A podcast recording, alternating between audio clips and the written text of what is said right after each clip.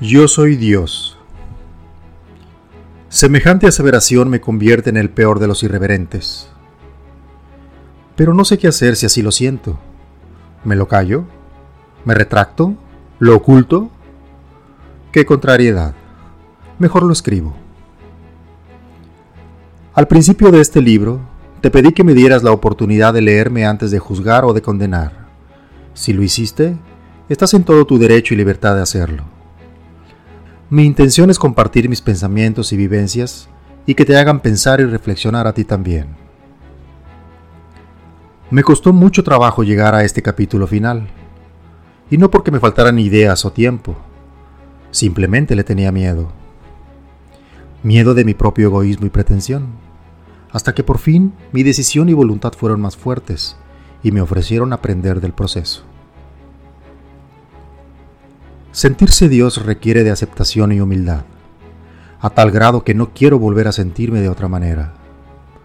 Quiero ser parte permanente de Dios. Quiero vivir mi experiencia el tiempo que me queda de vida, sintiéndome de la mejor manera posible, y esa es Dios.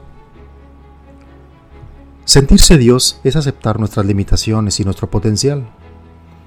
Es una manera de aspirar siempre a lo máximo y de alguna manera vivir siempre con la sensación de ser parte de algo tan maravilloso y perfecto.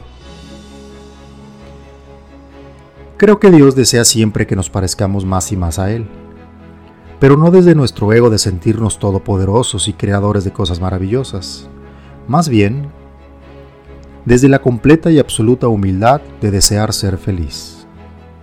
Así me imagino a Dios, siempre feliz y en armonía.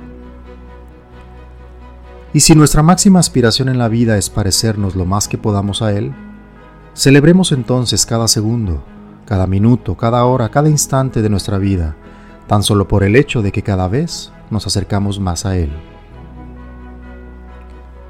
Mi intelecto me dice que puedo ser mejor cada día. Mi cuerpo me recuerda que soy finito en este mundo y mi espíritu me da la completa tranquilidad de que me convertiré en algo grandioso al comulgar con Dios. Al así decidirlo, ya no me da miedo decir que quiero ser como Dios.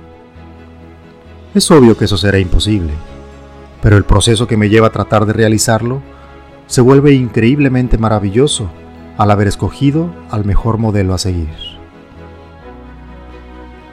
El camino continúa de manera hermosa o trágica dependiendo de tu enfoque. Escoge a Dios. Ese camino siempre tiene garantía. Y si no me crees o no estás de acuerdo, vive tu experiencia y descubrirás tu propósito.